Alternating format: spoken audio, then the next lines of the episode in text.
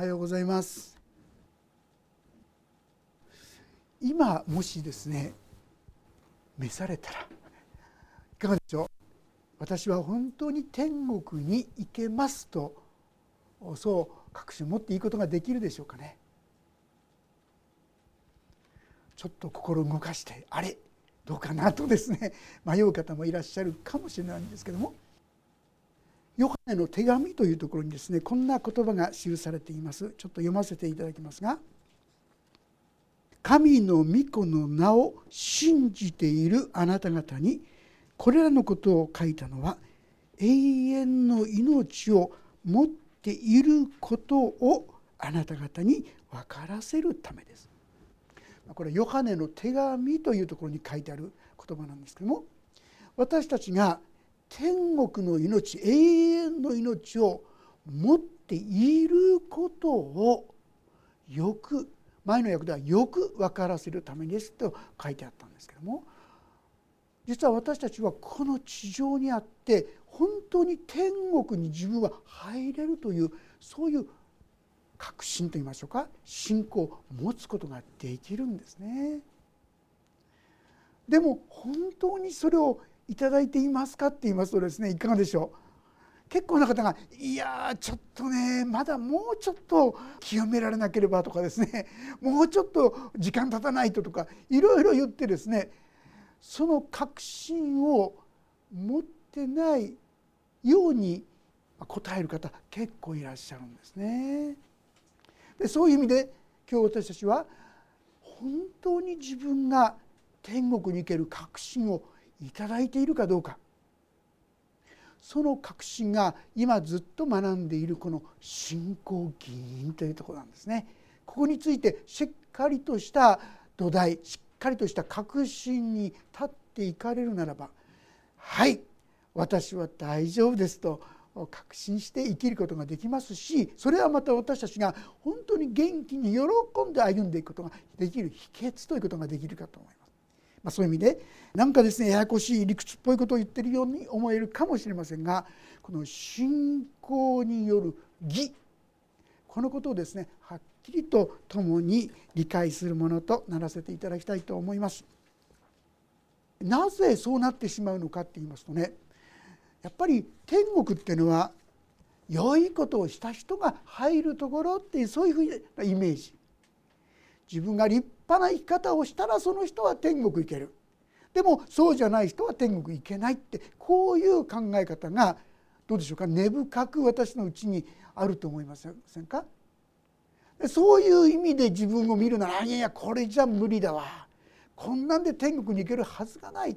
そういう気持ちでなんか気持ちがですね揺らいできてしまうんですね。でも果たして私たちの信仰という命が救いというのは私たちの行いによるのかそれとも本当に信仰だけで大丈夫なのかそのことに対してですねしっかりと学ばせていただきたいと思うんです。4章の一節からもう一度読ませていただきます。それでは肉による私たちの父祖アブラハムは何を見いだしたと言えるのでしょうか。もしアブラハムが行いによって義と認められたのであれば彼は誇ることができます。しかし神の前ではそうではありません。聖書は何と言っていますか？アブラハムは神を信じた。それが彼の義と認められたとあります。アブラハムというのはユダヤ人たちにとってはもうかけがえのない祖先ですね。大事な大事な祖先です。実はアブラハム以前にイスラエル人ユダヤ人はいないんですよね。アブラハムが神を信じた。その神を信じたアブラハムの子孫がユダヤ人ですよね。それで神の民とこう言われたりするようになったわけですよね。ですからアブラハムの信仰これがユダヤ人にとっては非常に大事ですしユダヤ人たちが考えていたのはアブラハムは立派な信仰者として歩んだだから彼は義と認められたってこんなふうに考えている面が多いわけです。神が行けと言った時に出て行きましたしそしてまた割礼を受けようと言ったら受けたしあるいはですねイサク愛するイサクを捧げなさいと言ったら本当に躊躇もしないでそれを捧げた本当に見事に神に従っていった。まあ、聖書の言葉でいきますとですね創世紀の26章というところにこんなふうに記されているんですねちょっと読ませていただきますが創世紀の26章の言葉聞いてくだされば大丈夫です。あなたはこの地に起立しなさい。私はあなたと共にいてあなたを祝福する。あなたとあなたの子孫に私がこれらの国々を全て与える。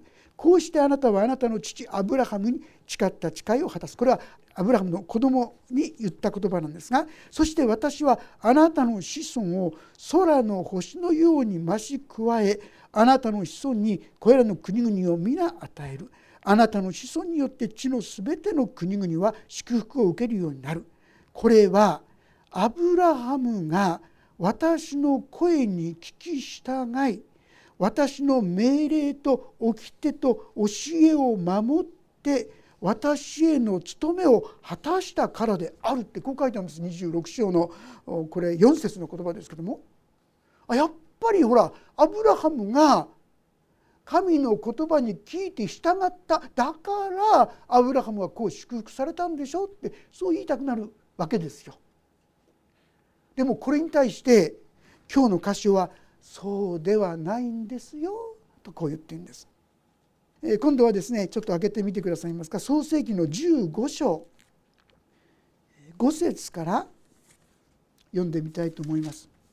創世紀15章の5節から5節6節ここをご一緒に読んでみましょうか。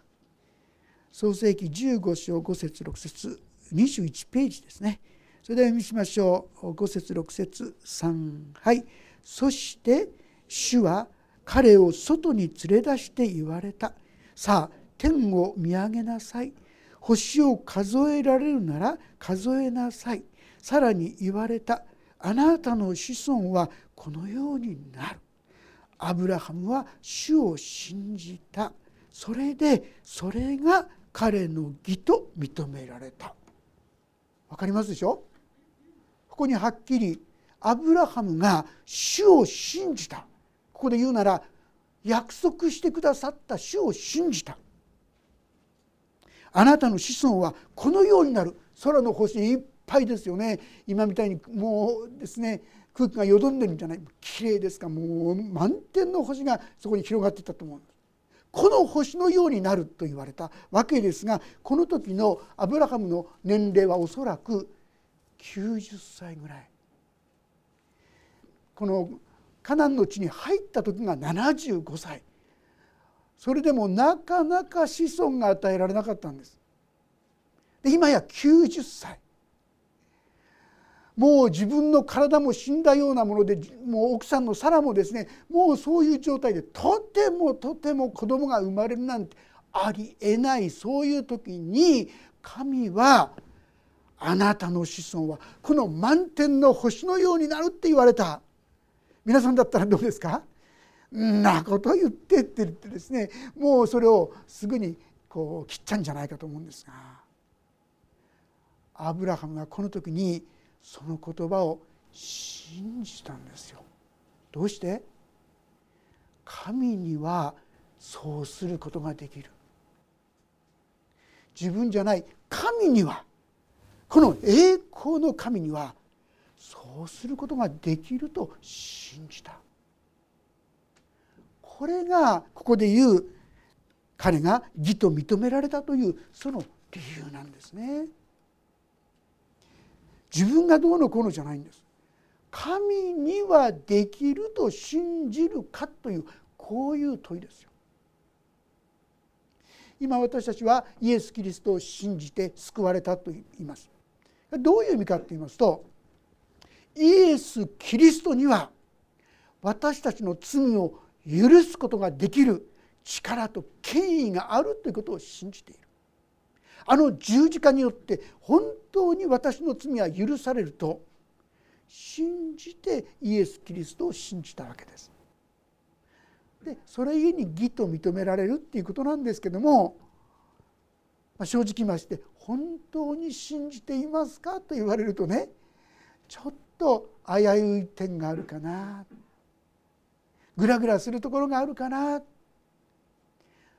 もし私たちの信仰が少しグラグラしてるとするならこの点においてしっかりと断ち切っていないからということができるかと思います。でもね大事なのは自分じゃないんですよ自分がそういうことをどれだけ信じるかじゃないんです。神にはできると信じるか、まあ、変な言い方ですけどねあの神様は私たちを神の形に似せて作ったって書いてありますよ。例えば私たちがですねとても嬉しいこと栄誉なことってね本当に自分が信頼された時ってそう思いませんか？いろんなことがあってもいやこの人なら絶対そういう意味で本当の意味で信頼された時にすごく嬉しいと思うんじゃないかと思います。実はある意味で神様もそうなんですよ。神様って本当にすごい方。ものすごいどでかいお方。大いなるお方。ボーマ先生から聞いたんですが、まあ、英語の歌で「オーサムガード」って言葉があるんですね。これすげえ神様。どでかい神様。どう言葉で言いやらしようのない。ものすごい神様だっていう意味なんだって聞いたんですけども。皆さん私たちがそう神様を信じる。それを神様は喜んでくださる。自分のようなものをも義とすることができる神様を信じる。これが大切なんですよ。自分を見てるとねこんな私じゃってなっちゃうんです。ちっとも良くなってないし立派でもないしひどい言葉も言ったりやったりもするしこんな私が救われるとは思えない。ところが神にはどうですかと言ったらそういう人も救うことができると。これは神に対する信頼ですよね。これがあればあなたは救われるっていうんです。えー、なかなか受け入れがたい教えであり考えではないかと思います。ですからユダヤ人たちもですね戸惑っちゃうんですね。やアブラハムだって立派な行いをしたからでしょうってこう言うわけなんですね。ところがここで言うのはそうじゃないアブラハムは神を信じた。でそれでそれが義と認められた。でここで言うのはね、まあ、いわゆる恵みということなんです恵み。ちょっと開けときましょうかねエペソ人への手紙エペソ人への手紙の2章の8節の言葉をご一緒に読んでみましょう。8節9節を読んでみましょう。かページ386ページです。エペソ人への手紙の2章の8節9節よろしいでしょうか？3はい。この恵みのゆえにあなた方は信仰によって救われたのです。それはあなた方から出たことではなく神の賜物です。行いによるのではありません。誰も誇ることのないためです。恵みというのは行いじゃないんですよ。恵みというのは受ける資格のないもの価値のないものがいただくこれが恵みなんです。でその恵みのゆえにあなた方は信仰。私たちが何かしたから立派だからああだからそうじゃない。ただ神様がくださるそういう信仰信頼する心によってあなた方は救われる。ああ神にはできるんだ。神にはできるんだ。こう信じるとこれで救われる。そういう意味なんです。で4節。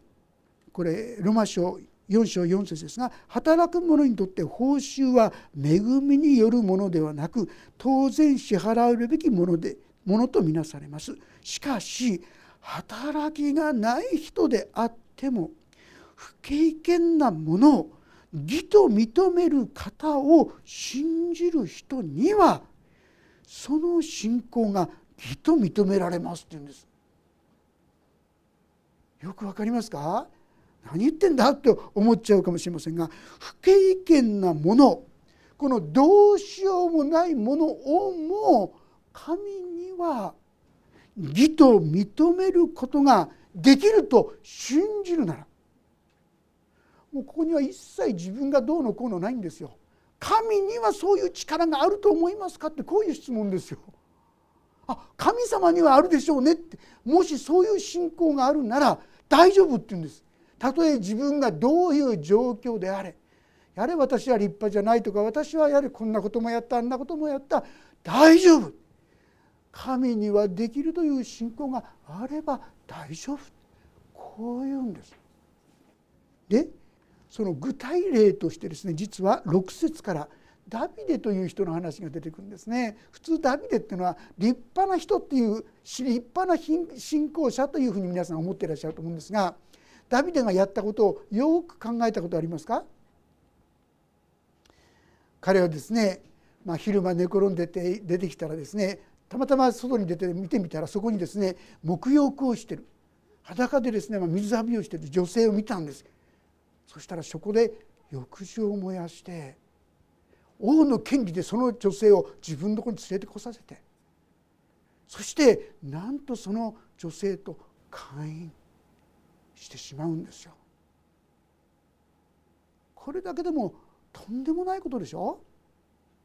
自分の権力でですねそんなことをするなんてひどい人ですよ。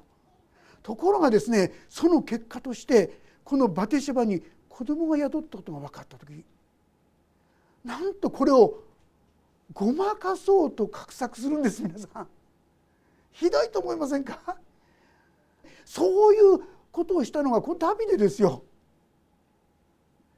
挙句にその策略もうまくいかないことが分かったらどうしたかというと今度はその忠実なしもべ真実なしもべであったウリアという人を戦いの最前線に送り出して送り出させて自分の手じゃなくて戦争によってその人を殺すという。皆さんこんな卑怯な人あんまりいないんじゃないいないんじゃないですか？ひでえ人 って言われて仕方がない人でしょ？めちゃくちゃですよ。これがダビデなんですところがそのダビデ何て言ってますか？次の言葉。同じようにダビデも行いと関わりなく神が義とお認めになる人の幸いをこのように言っています。幸いなことよ。不法を許され罪を覆われた人たち。幸いなことよ主が罪をお認めにならない人これは詩篇の32編というところにあの記されているお言葉なんですがダビデがそんなひどいことをしたダビデがなんと許されたという確信を持ったんですよ。喜びを持ったんですよ。救いの完成で私を取り囲まれますとまでから言ってますよ皆さん。本来もう許されちゃいけない人そういう部類に属する人がこのダビデいやそればかりかこのことを正直に認めてああ私は本当にそういう人間でしたとんでもないことを私はしましたと本当に神の前に告した白した彼は聖書全体を通してはある意味で立派な信仰者として称えられてるんですよね。えー、そんな理不尽なことがあっていいんですかと思いたくなるような出来事じゃないでしょうか。でもねこれが神様が私たちに与えようとしてくださっていや与えてくださっている恵みというそういう世界なんです。この恵みの世界に私たちが生かされていく時に私たちはいつの間にか元気になりますしいつの間にか前向きになりますしいつの間にか喜んで歩むことができるように変えられていくんですね。聖書の中にですね雇い人朝早くに雇われた人9時に雇われた人12時に雇われた人そして3時頃雇われた人5時頃もう仕事1時間しかしないんですが5時に雇われた人そんな話が出てきます。みんな招かれてそしていよいよですねお給料をもらう時にはなんとですね一番働かなかった人5時に招かれた人からですねこの給料が払われたっていうんですそれはいくらだったかと言いますと1時間しか働いてないのに1デナリ。これ1日の労働者の賃金です。だからです。最初の人はいやじゃあいくらもらえるかなと思って期待してたら最後の人もやっぱり1デナリ。えー、不公平じゃないですか。私はこんだけ苦労してこんだけ苦しいところを取って汗水流してそうして働いたのにあの人とたった1時間しか働かないあの人と同じ位置でないですかってそこで書いてあるのはその主はですねいや私はこの最後の人にもこの一手だりをあげたいんだって言ってるんですよ。わかりますかこれ？神様の愛ですよ。最初の人にも一日一でなりですから一でなりそれはわかるでしょう。でもね最後の人もう自分は取るに足らない。自分はそんなこと資格がない。いやその人にも神の恵みを注ぎたいとそう思っているんですよ。こういうことです神はあなた方を恵もうとして待っておられるって言うんですよ。これが神様の世界これが神様の恵みの世界っていうんですよ。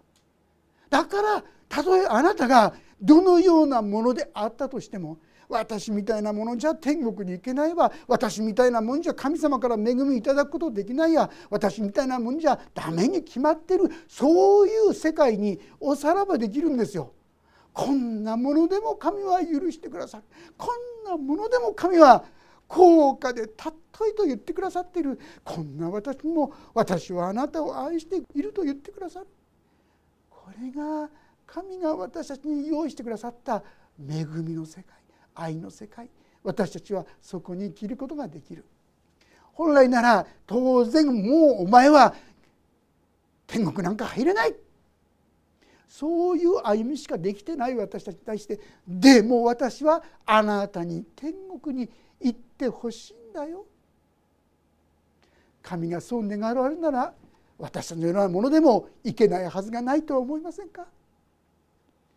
神様は私たちをそのようにして御国に導いてくださる愛の方。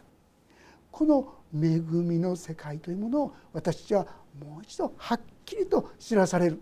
その時にあこんな私でも大丈夫なんだなという平安と確信を持つことができる。不安な方はダビデを思い出してください。あのダビデが許されちゃうの？そんなひどいそんな卑怯なそんな醜い心を持ったダビデが？そうです。私はそういうものでしたと告白する認めるこんな私をそういう彼にあなたの罪は許されましたと言ってくださるんですよ。ならばあなたの罪がたとえどんなことがあったとしても許されないはずがないじゃないですか。私たちはみんなですね人生の中でいろんな意味で咎をですねいろんな後ろめたいものを持っているものじゃないでしょうか。神はそれを全部身代わりになってくださった。そのために私が身代わりになったんだよ。だから大丈夫なんだよ。だからあなたは許されるんだよ。あなたはこの愛の中に生きられるんだよ。こんなふうに語ってくださっていることをどうぞ忘れないでいただきたいそう思うのです。そしてダビデと同じように幸いなことよ。不法を許され罪を覆われた人たち。幸いなことよ。主が罪をお認めにならない人。こんなふうに私たちも告白することができるんですね。本当に幸いではないでしょうか。さあここからですねもう一つのこと。割礼ということについて記されます。9節からお読みしますがそれではこの幸いは割礼のあるものにだけ与えられるのでしょうか？それとも割礼のないものにも与えられるのでしょうか？私たちはアブラハムにはこの信仰が義と認められたと言っていますがどのようにしてその信仰が義と認められたのでしょうか？割礼を受けてからですか？割礼を受けていない時ですか？割礼を受けてからではなく割礼を受けていない時です。彼は割礼を受けていない時に信仰によって義と認められたことの勝因として割礼という印を受けたのです。それは彼が割礼を受けないままで信じる全ての人の父となり彼らも義と認められるためでありまた単に割礼を受けているだけではなく私たちの父アブラハムが割礼を受けていなかった時の信仰の足跡に従って歩む者たちにとって割礼の父となるためでした。ちょっと分かりにくい言葉かと思いますが割礼っていうのは何かと言いますとねこれ男性の性器の先端にある皮を切り取るそういうことを割礼っていうんですが実はこれがですねユダヤ人の印なんですよ。アブラハムに神様が義とされましたでその後にアブラハムは神によってこの割礼を受けたんですよ。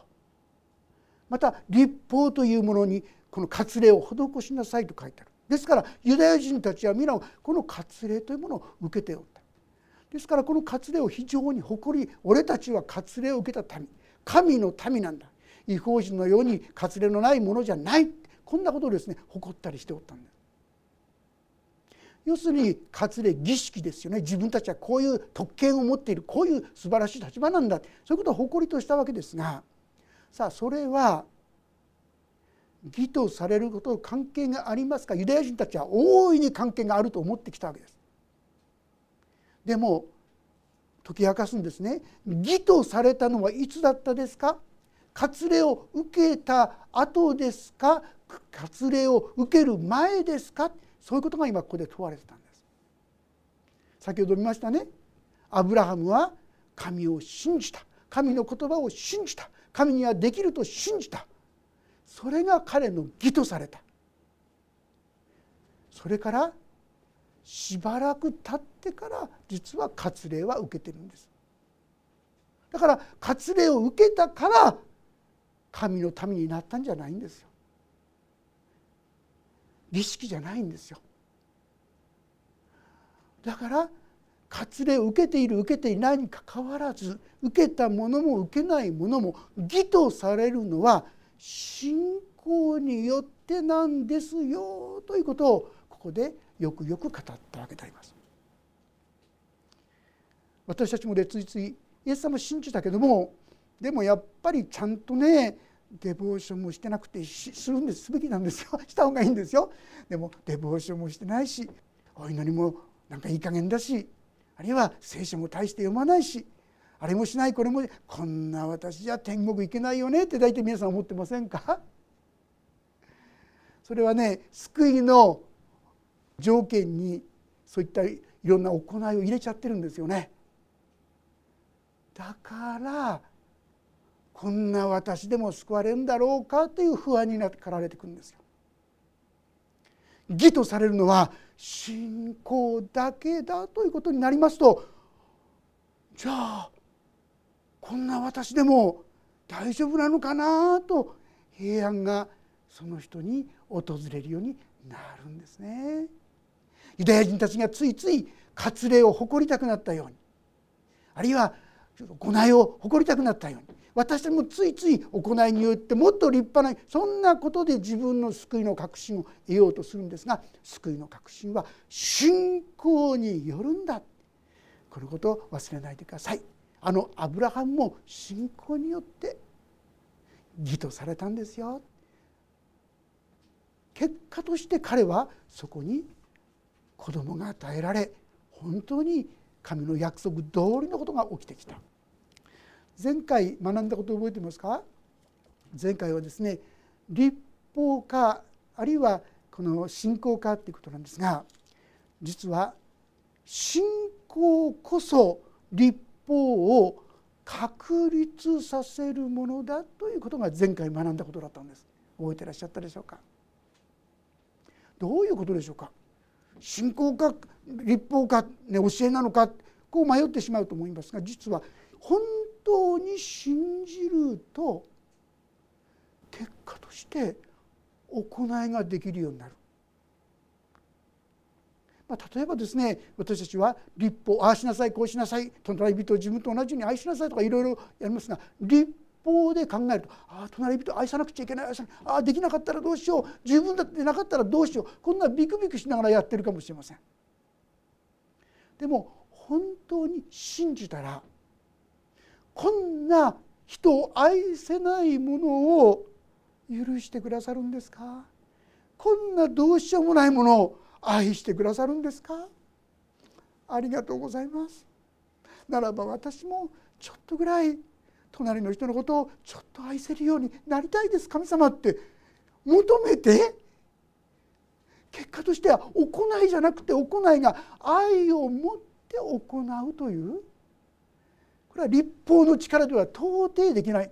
ああしなさいこうしなさいって世界ではできないことがああこんな私が許されてこんな私が愛されて義とされて受け入れられて、はあ、なんか自分にもできることはないかな。こうやってそして失敗したら全部失敗も許されてこんな恵みに生きる時に私たちもちょっとずつですが本当に隣の人のことを心配していい格好するためじゃなくてその人のことを愛して何かができるように変わっていく。ほら立法を確立する。愛を持ってことを行う。これこそ神が私に願っていることですがそういうことができるようになっていくんですよ。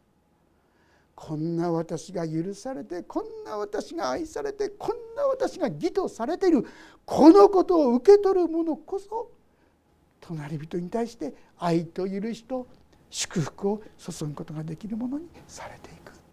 この秘訣をですねどうぞ忘れないようにしていただきたい。そして割礼というのは自分がそうされたことの印感謝として印として受けるのが本来の割礼これ私たちにとってはですね洗礼なんかに比べることができるかと思います洗礼っていうのは洗礼によって救われるんじゃないですよ救われるのはイエス・キリストを自分の罪からの救い主として信じているか否か。まあ、あえて言うならばそれでその結果としてちゃんと教会に行ってるかとかね聖書を読んでいるかとかそういうのも関係ないんですよ本当は。その人が神にはこんな私の罪をも許すことができると信じるならそれでその人の罪は許されてその人は神の子供とされ天国に入ることができる。でも本当にそのことを信じるとああ私はもっと神様のことを知りたいと思うようになるんですよ。あもっと神様に喜ばれることをしたいなって心に変わっていくんですよ。それでそれをさせていただくのがクリスチャン生活なんですね。信じることによって立法の本来の行いができるようになる。愛によってという大切な土台にのっとった生き方ができるようになってくる。そういう意味で信仰こそ立法を確立させるものだと学ばせていただいたわけであります。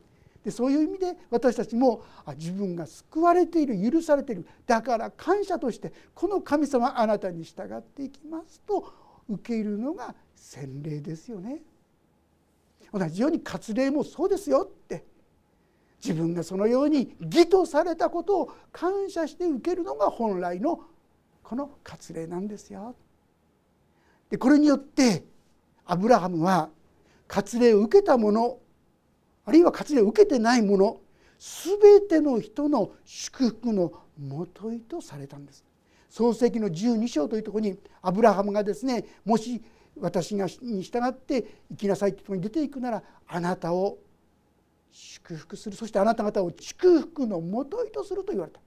それはユダヤ人もユダヤ人でない人も全ての人々の祝福のもといとする。それは何によってかそれは信仰によってだということややこしいお話のようですがそのことを説明しているとそういうことなんですね。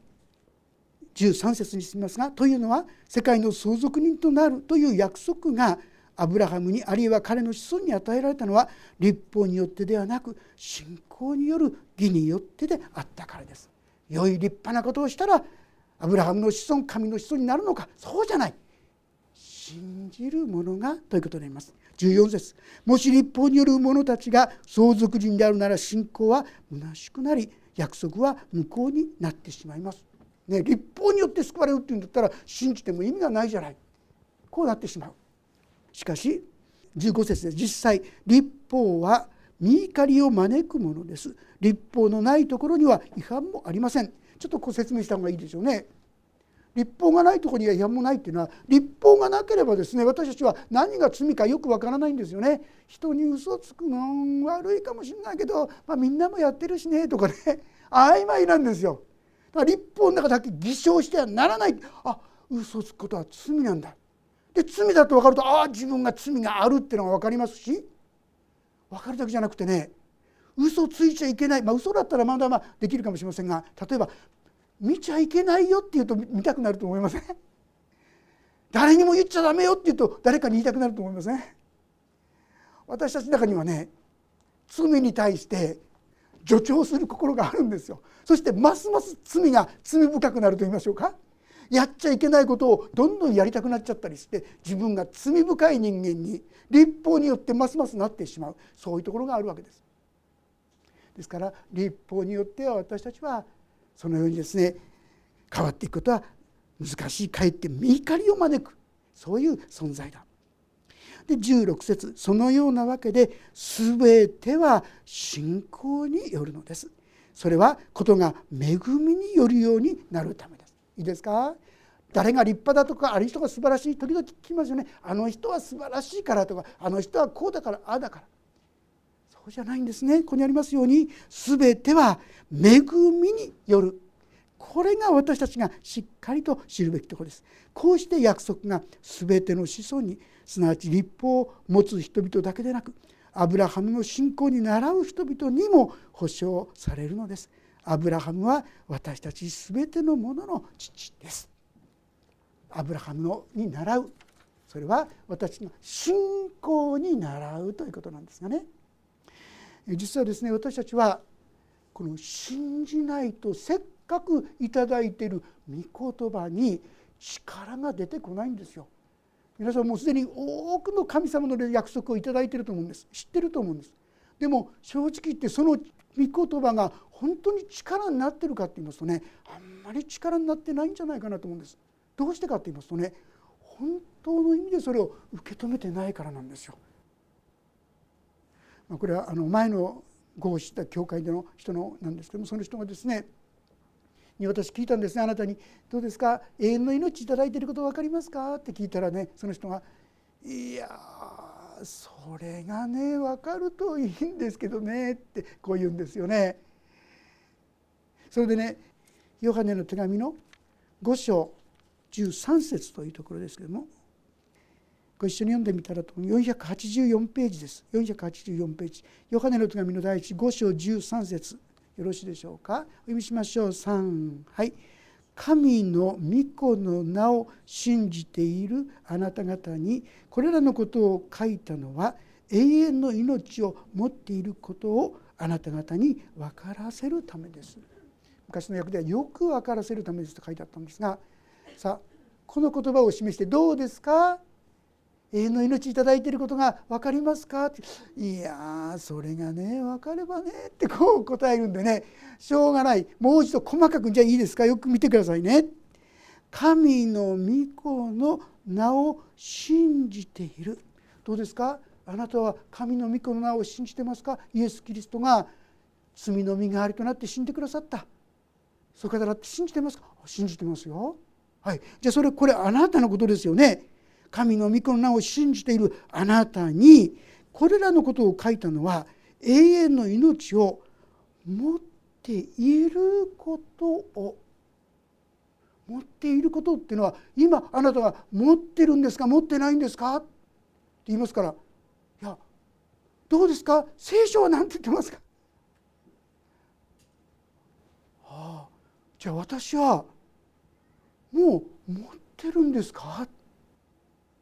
聖書はそう言ってますね。じゃあ私もう永遠の命いただいてるんですねって。あの私が洗礼授けさせていただいた人なんですよね。ですからそれと伝えてあったんですがでも本当の意味でそのことを受け止めてなかったんですよね。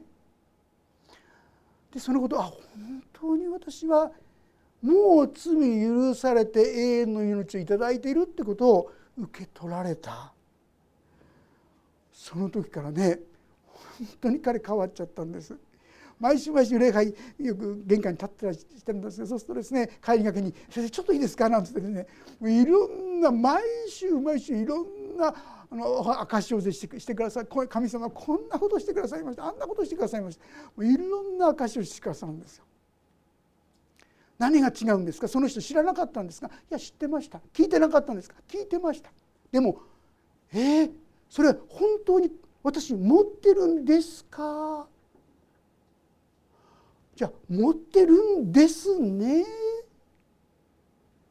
ここに変わることですよね。本当の意味でそれを受け止める。そうすると私変わり始められるんですよ。この恵みに共に進みたいと思いますね。神様は私たちを信じるだけでどういう信じ方？神にはできる。自分ができるかできないか。自分が神に従っていけるかどうか。どこまでついていける？その関係ないんです。神にはそうさせることができるはずだなっていうことです。要するに。そう信じるならあなたはもう義とされて義としての命が永遠の命がもっと細かく言うと精霊がその恵みがあなたに注がれている。この恵みに共に進ませていただきたいと思います。お祈りをいたします。天のお父様私のうちに与えられている信仰による義何かやったらああやったらこうやったらではない。ただ信じるあなたが与えてくださったらその信仰を受け取る感謝する。これだけで義とされる永遠の命いただくことができる。変えられていくことができる。でも私たちは何とそのことを疑ってなかなか受け取ろうとしなかったでしょうか。主よ今日から御言葉の一つ一つを本当にそうですねと素直に素直に受け取るものとならせてください。こんなもののうちにもそんな祝福をもう注いでくださっていたんですねと。そして主よあなたが注いでくださっている命の豊かさをどうかお一人一人がもっともっと味わっていくクリスチャンとなっていくことができるように祝福してください。御手に委ねます。イエス・キリストの皆によって祈ります。アーメン。もうしばらくそれぞれに音の祈りをお伝えください。